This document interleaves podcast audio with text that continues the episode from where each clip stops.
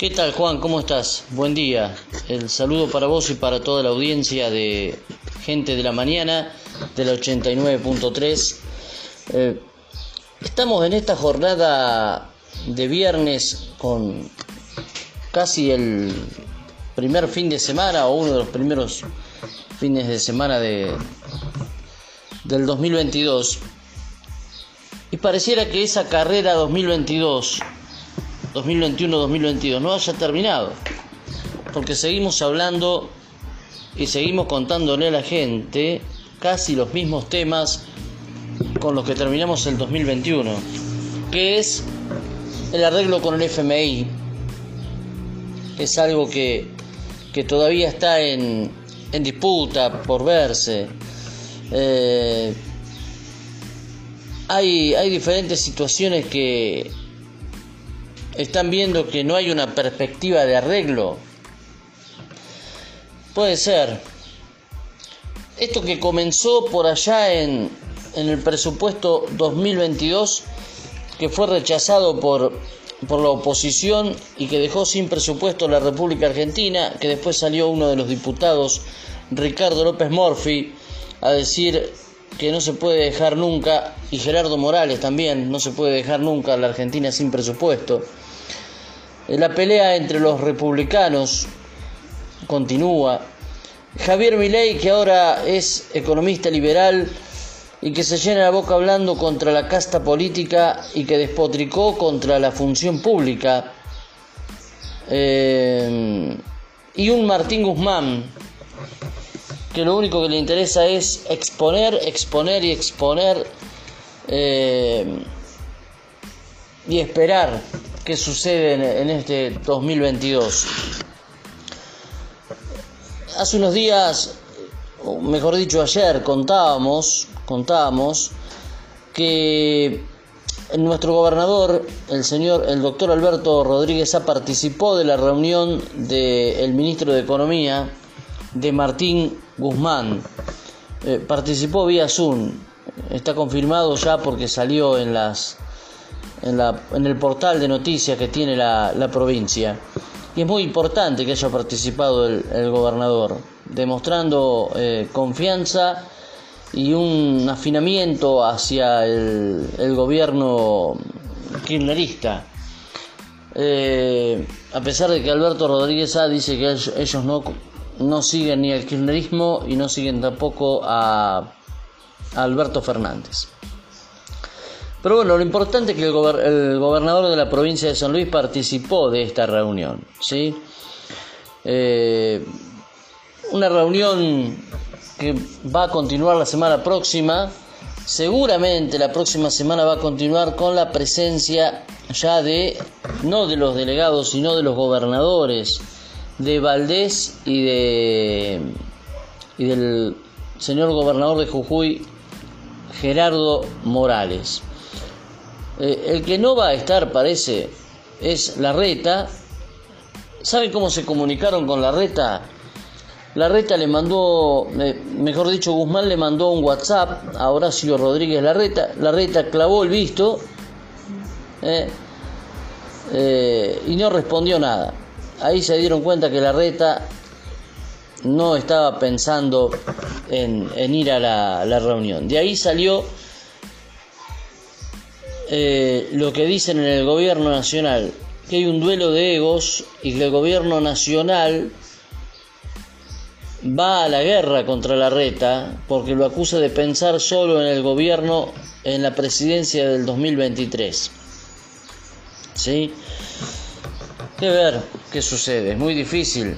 ¿sí? No se puede pensar en esta época, creo, en plena decadencia de la Argentina y económicamente, cómo está en pensar en el 2023 cuando ellos también, ¿sí? los republicanos, los pro, los, no peronistas, eh, destruyeron también a la Argentina, vamos a decir la verdad, en la época de Macri también se fueron fábricas, también se quedó mucha gente sin trabajo, eh, destruyó ministerios, ¿sí?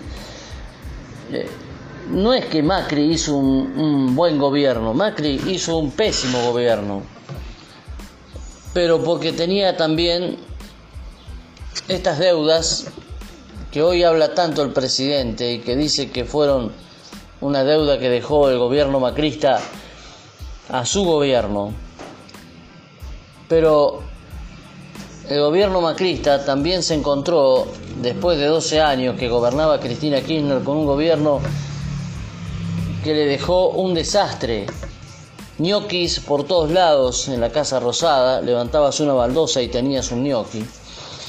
Eh, con un presupuesto que tuvieron que salir a defenderlo y a buscarlo de una forma mm, distinta, ¿no? Porque tampoco se le hizo muy fácil a Macri poder eh, tener el presupuesto de aquella época. Y, claro, y, usted lo escucha Alberto Fernández que hizo una campaña en 2019 poniendo eh, en el eje la deuda de Mauricio Macri en todos los spots. Eh, y el presidente usted dice que mintió, puede ser o no, hay que creerle. Eh, entre 2020 y 2021 la deuda pública nacional en dólares y pesos creció a un ritmo igual a los que en los últimos dos años del macrismo. En noviembre del 2021 tuvo un incremento nominal de 5.168 millones y ascendió a un total de 353.514 millones de dólares. Fíjense ustedes cómo se va redondeando los números para llegar a lo que hoy es la deuda con el FMI y tanto están tratando de renegociar en el gobierno nacional. Que próximamente seguramente lo van a poder negociar, pero hace falta un plan. El gobierno de Alberto Fernández tiene un plan para presentarle a, a Georgieva Cristalina y hasta ahora han presentado todos, todas quejas y protestas hacia el, hacia el macrismo. No dicen, tenemos esto para presentarle a, al FMI. Otra mentira pequeña o piadosa del gobierno que dice que venimos creciendo. ¿A dónde venimos creciendo, no? Está bien, esta vez con, con la tercera ola no se ha realizado un cierre definitivo de todas fábricas, no se ha hecho. Pero, y ojalá que no se haga, porque va a ser difícil para el mes de, noviembre tener que, o mejor dicho, para el mes de marzo y abril, tener que estar todos encerrados nuevamente. ¿eh? Cuando venga el frío ahí vamos a notar qué sucede. Bueno, les decía, una mentira tras otra, el gobierno dice que venimos creciendo y el riesgo país. ¿A cuánto está el riesgo país? Se lo dije ayer amigo oyente. Casi 2.000 puntos, está a 1.800 puntos. El peso cae, el peso se derrumba, crece el dólar. Eh, JP Morgan trepa hasta las 1.821 unidades de máximo desde el 1 de diciembre pasado. Esto es, ya a Argentina nadie le cree nada. El FMI ¿sí? En medida de las diferencias con el FMI caen los bonos y el riesgo país supera los 1.800 puntos. Se lo explicábamos muy fácil en la columna de ayer, pero hoy se lo vamos a, decir quizá un poquito más fácil. Cuando usted, eh, por ejemplo, usted dice, ¿qué es el riesgo país? El riesgo país son aquellos que han prestado dinero y que hoy lo quieren recuperar, pero no tienen confianza en que Argentina lo vaya a recuperar. Entonces, ¿qué pasa? Cuando JP Morgan, una de estas empresas, capos del mundo, eh, te dice, bueno, Argentina ahora está en 1821 unidades de máximo de riesgo país, es porque a Argentina nadie le cree. No le creen al presidente, no le creen al vicepresidente, no brindan confianza, no mandan señales de confianza. Lo que tiene que hacer el gobierno es enviar señales de confianza al riesgo país, por lo menos para que baje. Pero si no la situación se va a complementar más difícil y de esta forma eh, el gobierno nacional va a quedar como un gobierno mentiroso que no puede controlar esta situación de, del FMI. Y les cuento más.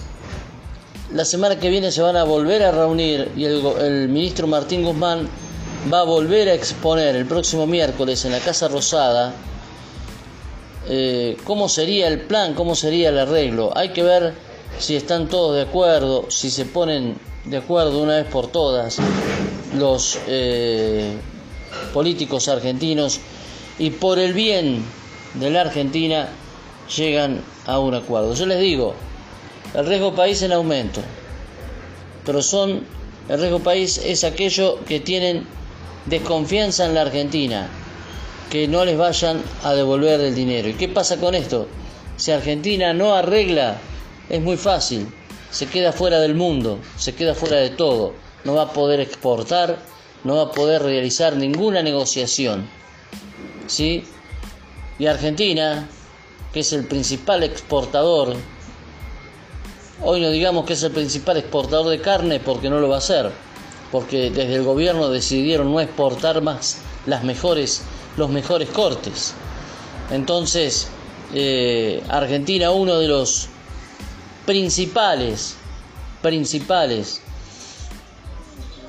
de este arreglo que tiene que llegar a ser, va a tener que lograrlo de alguna forma, porque si no se va a complicar más de lo previsto el gobierno de Alberto Fernández. Les mando un fuerte abrazo y estamos en contacto con la realidad siempre aquí en Gente de la Mañana. Gracias.